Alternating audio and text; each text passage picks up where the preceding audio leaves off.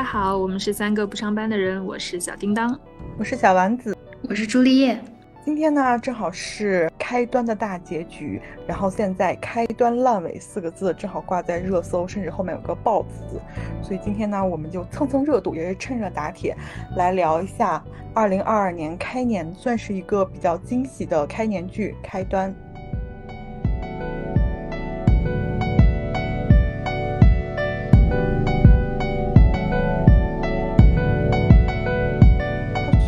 开年一个小小的惊喜了吧？你们觉得开端烂尾了吗？没有吧，它算是一个比较和稀泥的 H E，就大家都过上了幸福美满的小康生活，还领上了三万块钱的见义勇为奖金，没有人没有人逍遥法外。我有有个不太喜欢的点，我是希望。让他们两个人就是 s c o r e CP 是被制服的，是被强制的把炸弹抢走的，而不是真的就是几句话把他们的一些什么那种很坚定的仇恨给化解了，然后把锅主动交出来的那个。但是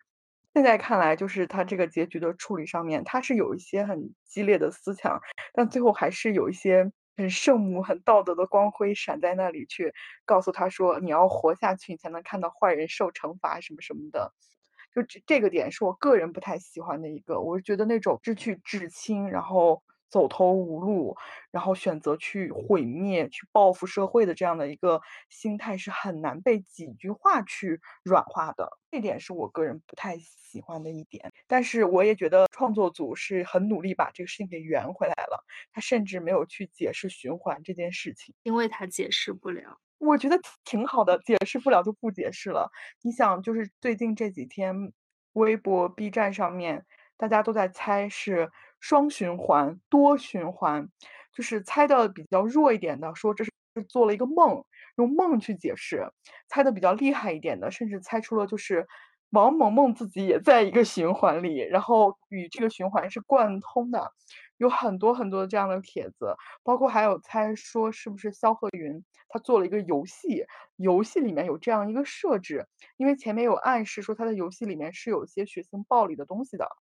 就各种各样的猜，但是到后面竟然就在警局门口笑呵呵的说：“啊，你们想清楚了，给我打电话。”想不清楚的啊，这个处理就是你说他好吧，他有好的地方，就是他去规避了自己不擅长的去解释这种玄幻、科幻、奇幻的东西。我觉得他就是一个设定嘛，就前几集其实花很大的力气，就是在给你解释他们这个设定是什么，因为它也不是非常传统的那种。无限流小说的那个什么恐怖呀，然后有有主系统啊，有玩家的那种设定，它就是一个故事设定。我看了一下烂尾的讨论里面，大家其实最有争议的一个点，就是对于嗯绝宝，就是王兴德的女儿下车的理由，是因为车上有色狼，然后他可能性格比较胆小，比较内向，当时。走投无路、很懵的一个状态下，要强制的去下车，大家觉得这个的设定撑不起结尾的这个高潮的部分，你们觉得呢？我觉得是拍的手法的问题，他又想触碰这个话题，但是他又不敢撒开了血淋淋去拍，他是很隐晦的。你别看他找的那个那个人，就是。长相很冷漠、很变态，但他那个镜头其实给的很隐晦，前因后果也非常的，就是他并没有说清楚王萌萌为什么处于一个非常激动，就是哪怕很危险也要也要下车，然后而且那个司机是停在了大桥中间左边车道，但对大桥中间的左车道，他甚至都不是在应急车道里，就很诡异的那样一个停车。我觉得就是他们没有撒开了去拍，为什么王萌萌被。逼急了那种状态，想拍又拍的很隐晦，就有点拧巴，有点别扭。就现在的这种现代现实主义剧，它都会这样，它看着好像真的要去讲解什么 PUA 啊、家暴啊。嗯，公交车色狼这样的，其实大家都在关注的很热门的一些话题，但是他又又会去稍微的包装一下、美化一下。他甚至给这个色狼还设了一个人设，就是他拍了他生活的一些场景，就是他在那里准备上班，然后在那里炒菜吧，然后他的饭盒上面还贴了一个便签，写着“爸爸”，他还在看着他女儿的照片儿，就他也是一个父亲，他还给这样一个。流氓去做了这样的一个人物特写，就不知道他是真的想要拍还是是怎么样。对，你会觉得他畏畏缩缩的，就在触及这个话题的时候，他他他不敢给你血淋淋一刀豁开，他有点像，就是有点粉饰太平。最后，那你说这男的能能被判多长时间呢？就是判的肯定没有德宝判的，不是王兴德判的多吧？德宝，对不起，串戏了，对不起。绝宝卡的不上不下的，就是你好像既没泄了愤。也没有也没有被治愈，然后就被卡在这儿。就是他拍的其他人好像都很美满，但是其实他这个就这个女孩的案子并没有什么美满呀。就是他父母这五年过的，对吧？就是失独家庭的这个状态，就是惨的，就感觉这两个人坐在一起，你就觉得像一片废墟一样，就根本没有什么希望可言。然后最后这个炸弹被夺下来的时候，就跟你说的一样，就是原谅了。就是放弃了，就是原谅，对，放弃了，就就是这一刻我挺不理解的，因为他在十四集大概用了前面三分之一的时间，十几分钟的时间去渲染两个人的绝望、愤怒、无能，甚至互相责怪。但是演的真好，演的真的真好。我后来又回去看，演的真好，就是那种发疯的状态，那种歇斯底里的状态，真的演的太好了。郭姨演的真好，绝宝接不住啊！那你不觉得这个结局这么处理，反而是对现实最大的一种讽刺吗？就是在五年前，他们想要通过正常程序来调查女儿死因的时候，没有人搭理他们。肇事方或者是警察方都把这个案件草草的结束了，就非要这两夫妻闹出这么大的动静，然后就为了解救那一车的人才答应说我要重启这个调查。很像现在的一个社会状态，你维权只是维权，你微博维权才有用，舆论维权才有用。就跟咱们说那种强行 H E 一样，就是他们。没有办法和解的事情，硬让你和解，你就会觉得非常诡异。他怎么可能会放弃那个炸弹呢？他们俩上去的时候就是想要同归于尽的嘛？对他们就是想在那个桥上跟他女儿那个跟他女儿剩下的那个冤魂，他们要团圆的。甚至我觉得他们都快要放弃伸张什么正义或者查真相之类的这种念头。最后强行也不是强行，就是最后绝宝送开炸弹的那一刻，其实有点。我理解最后的一次循环，我觉得比较好的方式就是，比如他重复了上一次的那个方式，最后只不过就是多了十秒钟的时间，老张把锅扔出去了，但那个是夺下来的，不是通过说服他们谈判下来的，那个我是可以理解的。但是我看到绝宝松锅的时候，我觉得，然后我就想起 B 站上有一个剪辑，我忘记主题是什么了，他就连着剪辑了，每个人都在对这对夫妻说：“我理解你的心情。”我能理解你的心情，没有人能理解他们的心情，好吗？最后一次循环就很奇怪啊，就是抱着那个锅在抱了那么久都没有去敲玻璃，就非得到最后去摁那个按键，从那那个后门递下去，就搁着。白敬亭没有去敲窗户。对呀，为什么不 敲？你都死那么多回了，重点就是敲窗户，好吗？别骂，别骂了，导演让这么拍的。他身体不行了。对这个设定也很多人在质疑，为什么没有人解释说他的身体会一点一点不好？解释不了，就 是这个这个剧里面这个这个剧本文本的层面有太多漏洞了，很多事情他解释不了，他就只能放在那儿说，我就是这么设定的。我们来聊聊这部剧还不错的地方吧，比如说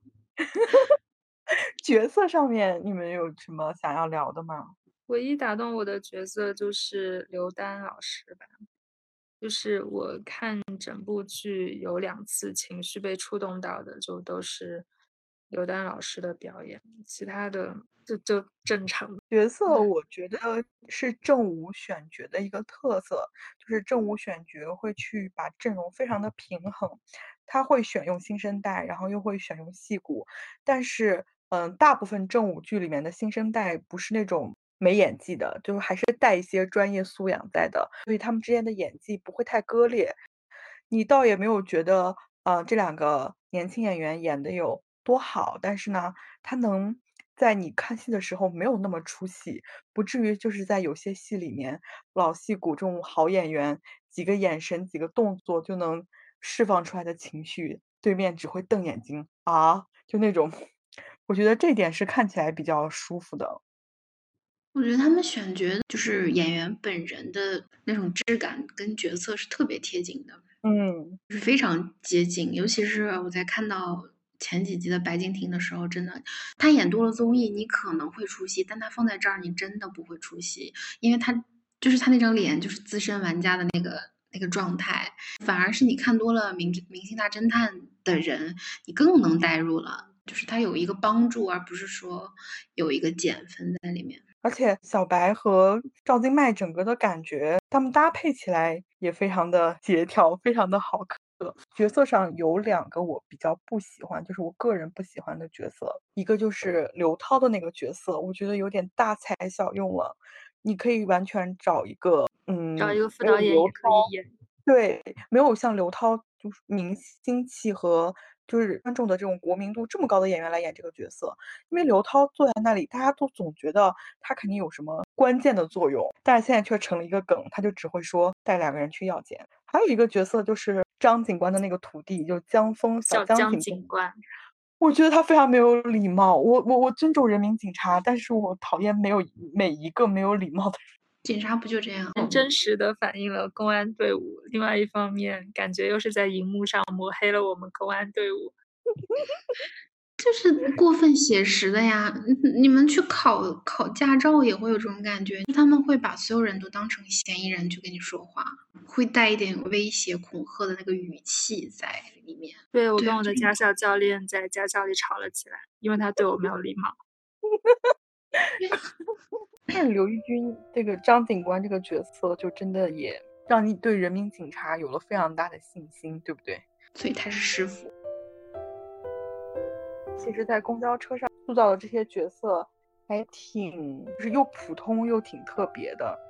卢迪这个角色其实讨论度很高，很多他不了解二次元的人都觉得这个角色演得很烂，然后讲的东西也听不懂。因为我在。微博上跟别人讨论剧情的时候，有人说就觉得这个角色没什么意思，但是我有很二次元的朋友就觉得，如果你跟一个二次元的人讲循环啊这些东西，他真的就会信，就真的就会跟卢迪一样，就非常非常的向往，非常想要加入。对啊，就卢迪带他们去他那个小屋子里面，他翻他那个小本儿，说什么，呃，八月才是循环的高峰期，然后叭叭叭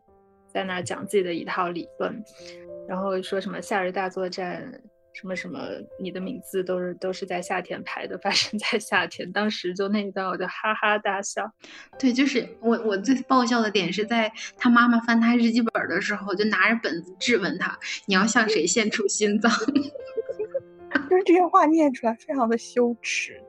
他妈妈恐惧的那个点真的太好笑。网上好像有一个答题，就是。关于开端的一个答题，然后到卢迪的时候问卢迪有什么病，其实是哮喘病，但是大部分人都选的是中二病。对，就是写的还挺还挺好笑的，因为我觉得就是编剧在在很多细节里夹带了很多私货，就比如说这个献出心脏啊，什么什么塞尔达天，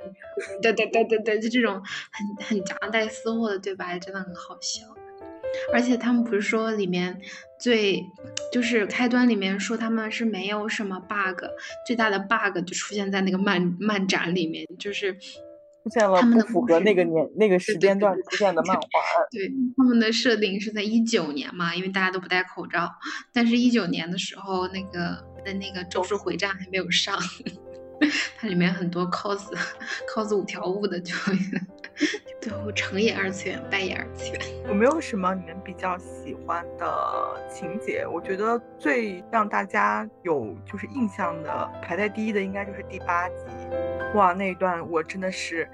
表扬赵今麦。我没有看过他很多作品，没有太多的固有印象，也没有太多的期待，但他的表演是有惊艳到我的。前面的时候。就还好，她演出了一个小姑娘的那种，就是大学小姑娘那种很善良，对这个社会仍有抱有希望的那种感觉。但是第八集，我觉得正午的那个处理，我不知道是故意的还是被迫的，就是他把那个很血腥的画面给黑白化了。他的那个，我看了一下花絮，就是他的那个喘息，然后惊恐，然后坐在那个椅子上慢慢往下滑的那个惯性的那个动作，而且它是拉了近的近距离的那种特写镜头，我有被震到，甚至是有点害怕的那种感觉。就幸亏我打开的时候，它已经更到第八集了，就要不然我可能会中间会弃剧。对，就是因为前几集其实，嗯，平淡，稍微有一点，就是他用了很大的篇幅一直在讲到底循环是怎么回事儿。对，嗯，我能理解这个题材是第一次作为电视剧，呃，就作为比较注重范围比较广的这种电视剧来播，它可能要呃给更广大的受众群体做一个做一个铺垫，然后它后面才才才把情节铺上去，直到。七八集的时候，我会觉得就是是个亮点，然后以及你就会马上期待它后面发生了什么事情，因为就是你会觉得第八集是一个非常非常带感的那样一个节点。第八集到底是讲什么的？就是他们第一次去抢那个锅，然后发现郭姨身上有刀，然后呃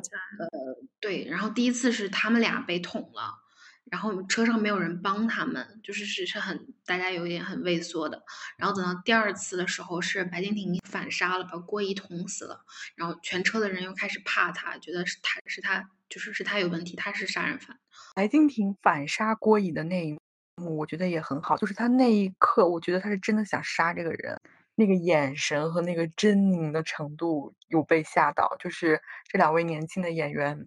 虽然。在一些台词的表达上面，我觉得还是有一点点不太好的地方，比如白敬亭的北京口音真的过重了，还有就是他们两个在那湖湖边、海边、海边聊天，然后拥抱的那一下，就是那个拥抱，我觉得有点僵硬，但是也又能理解那个时候他们俩的情感是有一些，就是是一个。刚刚递进到那里的一个过程，亡命天涯，不知道明天还会不会循环，然后又杀了人，然后又害怕，然后还会被再再被警察追捕的那个，就两个慢慢慢慢靠近，没有一下子爆。我觉得那个地方处理的是那个僵硬是合理的，嗯，没有绝望感，是不是？没有那种太亡命天涯的感觉。他俩唯一的亡命天涯的感觉，就是在那个车上扔掉手机那一点点，后面感觉就没有了。我好像从头到尾都没有这种感觉。我有，我磕到了，磕死我了。我磕到了几个地方，一个地方就是跑，就是那个地方真的很好磕。是白敬亭让他一个人下车，就是因为在那里我们是连着看的嘛，就是从从女主被捅，然后全车的人都不敢上去帮忙，然后到男主反杀，就那些人又怕他，是这是一个就是情绪上非常连贯的一个情节，而且他我觉得他也是有一定的。就是跟现实案件是有一定借鉴的嘛。前几年不是有过就类似的案件，就是车上有人带刀行凶，然后周围的人就是不敢上去帮忙，是有这样案件出来的吧？就是那一刻，他他拍到第八集那一刻，我突然就是有 get 到这个剧，就是他是有真的在这一个循环里，在这一天里面，就针对这样一个危机，他做了很多设想，拍出了层次吧。就是比如说他。它第一层可能是说这到底是车祸还是炸弹，第二层可能你就要去查这个炸弹到底是谁，然后就包括他们想去查每一个人，发现每一个人的这样一个身份背景，然后直到霍一掏出刀的时候，你发现他又是就是又是另外一个层次，就是他们又在探讨。这种恶性案件，在这种封闭环境里面，就周围人的反应，就这种道德层面上很难判，很难做判断，就很有争议性的东西。第八集真的是一个高光，包括应该就是九集、十集，就这几集。对，因为它是一开始就更新了八集，如果不是看到了第七集、第八集，整个节奏和情绪起来了，我可能也会觉得这就是普普通通，也不是普普通通，就是正常的品质的正午剧。但是他情绪就起了那么一下，然后后面又掉下去了。就是讲到那个王萌萌的案件的时候，然后讲那对夫妇去处理这个呃女儿的这个案子的时候，然后情绪又起来了一下，然后又掉下去了。对我一开始看到十五集的时候是比较比较开心的，因为我现在就很喜欢看到集数少的国产剧。但是整个看完之后发现十五集，我觉得十二集。对，十二集了不起了，甚至十集都可以，八集就够。好的，八集就够了。我我在想，他们可能是因为，嗯，想去把车上的每一个人背后的故事演出来，显得这个剧更丰富。但是你看完他搭的这个框架和他最后结尾的这个落，你会觉得他前面的有些铺垫有些没必要。这个就是它文本上的矛盾点和硬伤，就是说，如果你要讲群像的话，你就不要给这个循环的设定；如果你要做这个循环的设定的话，你就不要铺那么多辅助线，让我的情绪跳进来、跳出去、跳进来、跳出去，这样反复的，这样就是你整个观影的体验就来回来的被打散，就会让人感觉特别的不耐烦。是的，我中间也有这样的情况，就是我虽然没有开二倍速，但是他在讲到一些不能说摁头煽情吧，就比如说就是瓜农的那一部分，有一些我不太想，我就觉得有点刻意了，我就会稍微跳过一些，就是瓜瓜农大爷跟他妻子和儿子的那个部分，就是一些没有必要的过分细节的东西，就是很分散人的注意力。对。对，包括我以为那个蹦极大哥他会在武力上就是给到很多帮助的时候，也没有。那个大哥就真的很工具人。对，就是到王萌萌他们一家那里，就是有点没挑上去那个情绪，就有点平了。其实你按理说，从他们暴露出来他们俩有问题，然后到他女儿是。这样去世的，然后一直到背后是有色狼，就是他应该连贯一点，就是一连连着把这个情感冲上去，没有第八集那个劲儿，就让你看到第十五集有点疲了。就是像这种类型的剧集，其实是不应该周播的，它就是应该连着播完，或者是你一口气你就把全集都放出来，因为大家要的就是这种体验。你这一周一周切这么碎，我中间还等那么长时间，就我那个情绪早就已经没有了。确实，就比如说你看前八集的时候，哪怕前面几集它是有一些过于细碎的东西、过于缓慢的东西，但是第八集的情绪放在那儿，你就会忽略前面的东西。但你又让等一周，你如果一下让我看了十五集，我会觉得大家的注意力都在他想要表达的主线的情绪上面，可能。还是情绪的连贯性的问题。我觉得就是他第二个高潮没有冲上去。就按理说，王萌萌这个案子，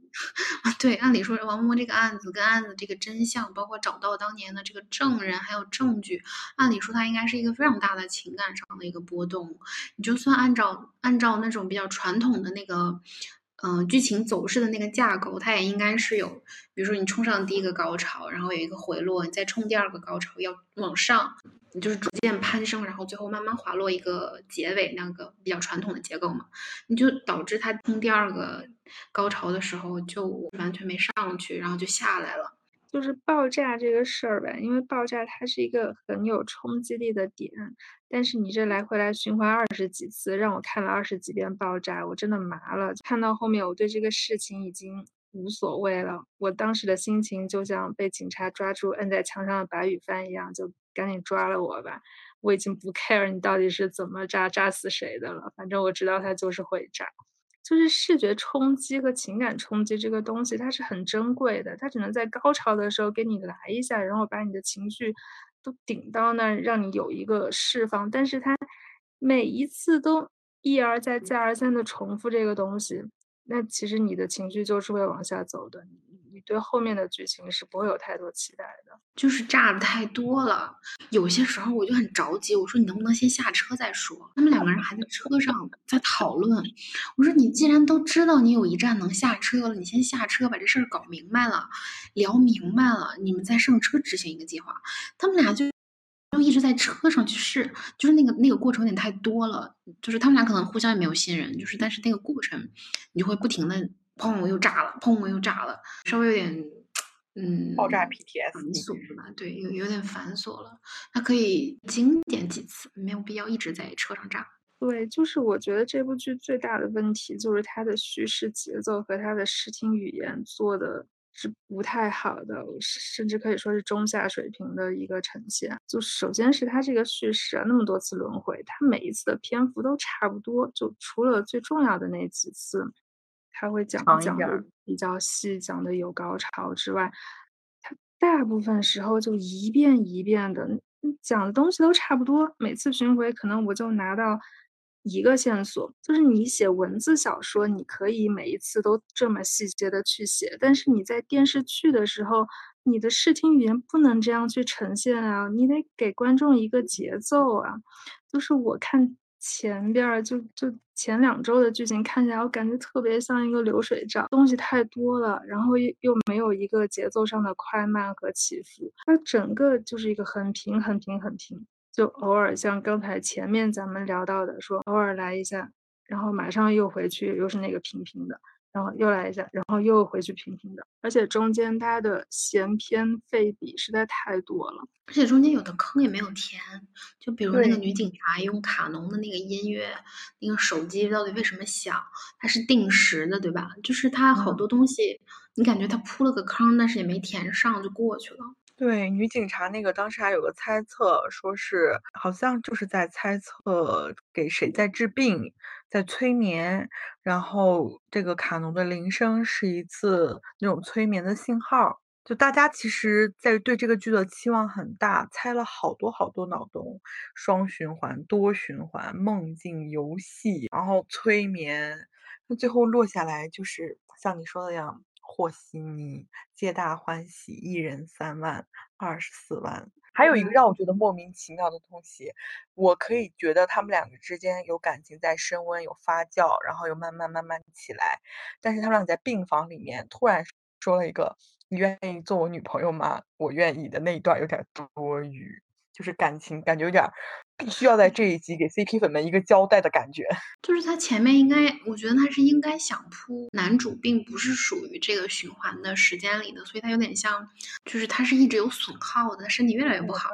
我甚至猜测能不能 BE 一下呀？为什么就这样？你懂吗？就是平平无奇的他就康复了，但他那个他的那个嘴唇惨白的时候，你就觉得他可能撑不过去了。对，他就应该去了，然后让李世清自己一个人逃出循环，回归正常的生活。就是他，他最后没醒过来什么的，李诗情自己逃出去，他前面的那一段对话才才 make sense。但现在那段对话完全就像是奇怪的虐文开开头，就是没有结尾的感觉。哦，我有看到网友说，就是病房那一段是杀青之后，就是剧组又把他俩捞回去补拍的那一段接吻的戏。我觉得真的没必要，嗯，没必要。是，我是觉得他们俩的这种感情跟一般的男女相识的过程，那种爱情的流程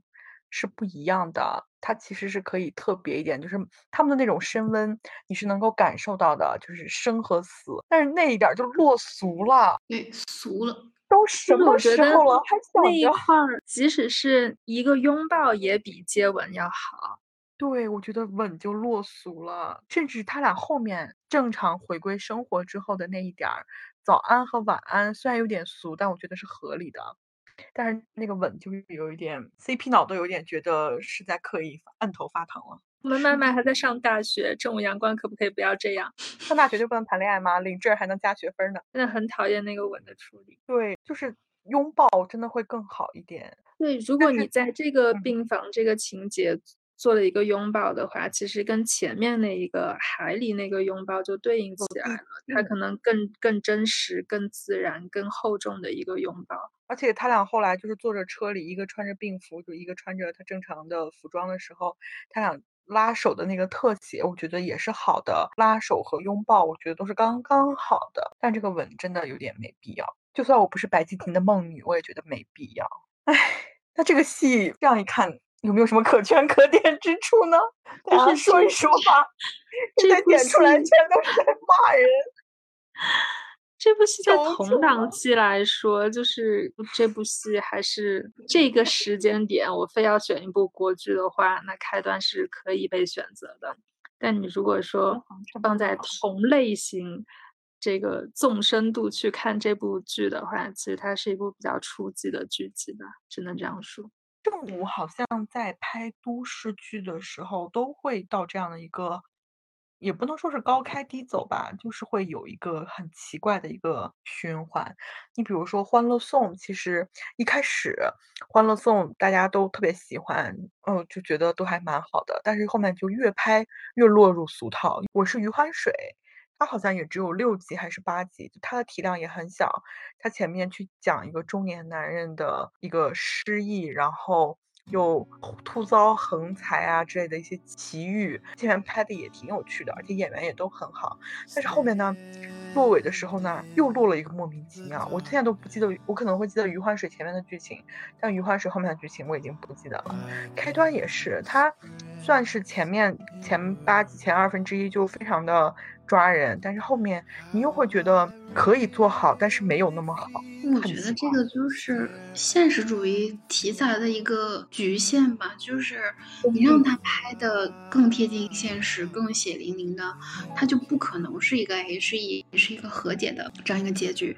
但是它就在于他前面已经非常努力的，就是向现实主义靠拢了，但是到结尾的时候。还是免不了要和一下稀泥，这稀泥一和，你就会你就会马上感知到，因为现实里就是有很多问题还是比较无解的，他在电视剧里也解不出来，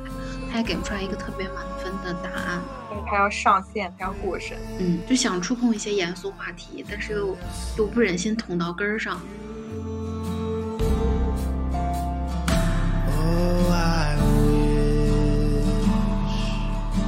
实我觉得他哪怕周播两周播完，都比三周播完要对。其实，在八集那儿停顿一下，吸引吸引口碑，然后在第二第二周做二创，那个时候是 B 站二创最猛的时候。是的，天一集就连着两个礼拜，十五天直接给你播完了，都比现在这种节奏要好。对，就让白敬亭催更那会儿，把后边全催出来，其实就是我觉得是最最好的节奏了。果然，我是余欢水，也是这个导演做的。哦，我是余欢水，对不起，有十二。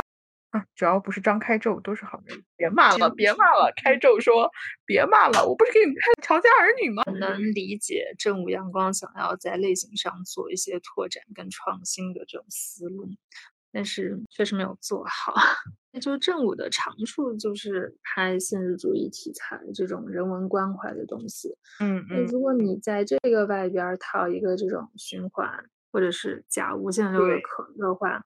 你就得把那个。节奏还有情感的度把握好，就是如果你你已经套着这个节奏套套着这个结构套这个形式了，然后你还是在拍现实主义，那就会让人觉得感觉受到了欺骗。因为一开始你跟我推荐这部剧的时候，我不是问你讲什么的嘛？你说科幻无限流，结果我看了之后又没有科幻，又没有无限流，我感觉就是被骗了。因为我一开始也不知道无限流是什么，然后一开始出来的时候，很多营销号打给他的标签就是无限流。虽然正午的导演吧还是什么，他们在在采访的时候说过，说他其实不算是严格意义上的无限流。我也算是被营销误导的人，然后我误导了你，对不起。所以第一周我是带着无限流的类型片去看这部电视剧的。第一周看完之后我就很失望，因为就如果说从无限流这个分类来看的话，它真的不太 OK。就当时我跟另外一个也看无限流的朋友，当时就在说这个剧嘛，就说它到底是不是无限流。然后当时我们俩聊到，就是说这个四十五路要是开在涩谷的话，那第一集这个炸弹就找到了。为什么？因为无限流就是节奏超快、超爽，大家全都那个智商在线，很快就解题的这种。就没有那么多闲碎的散笔废笔之类的东西。对，他是有去刻意的要去表现一下他俩的转变和成长。我对这部剧的想象就是说，按理说观众应该是带入李诗情或者肖鹤韵的视角，就是坐上这辆公交车，我我们就一遍一遍的去找线索，去解决这个难题。我的情绪是一直安放在那个主角身上的，而不是像现在这样。一会儿一会儿在车上，一会儿一会儿在什么港务新村，一会儿又去什么别的地方，就是我我我在这个剧里像一个幽灵，就到处飘。就是他没有把你带到哪个视角里，就纯纯的就给了你一个上帝视角。我们国产剧观众，因为我是比你们两个更深度的国产剧观众吧，就是对这近几年来说，好久没有看过好剧了。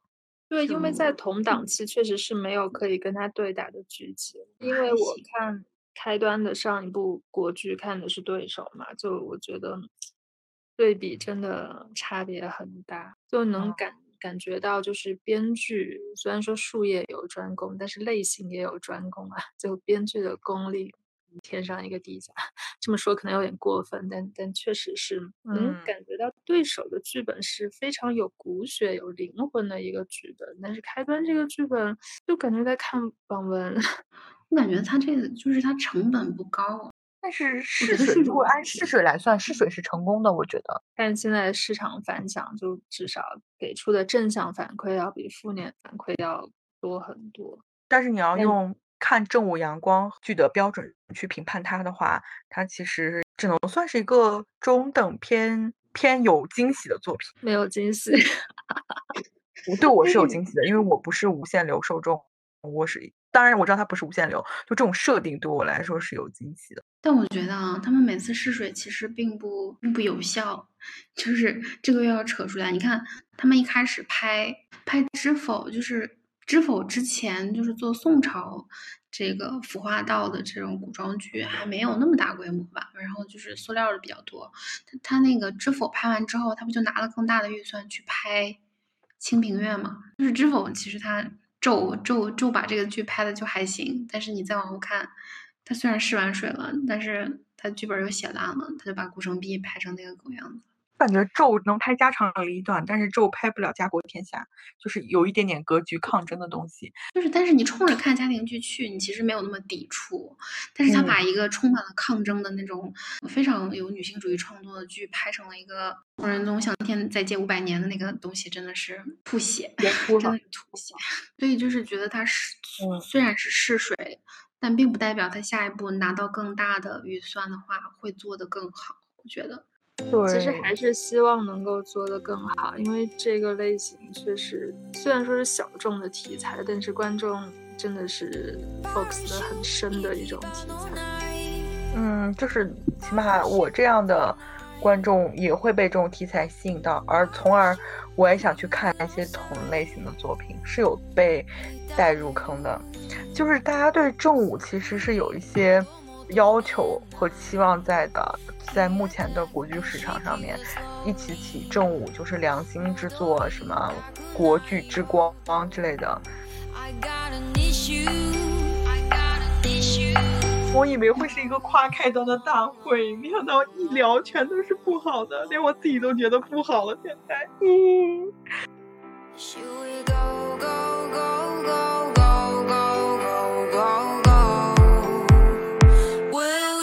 save me parachute.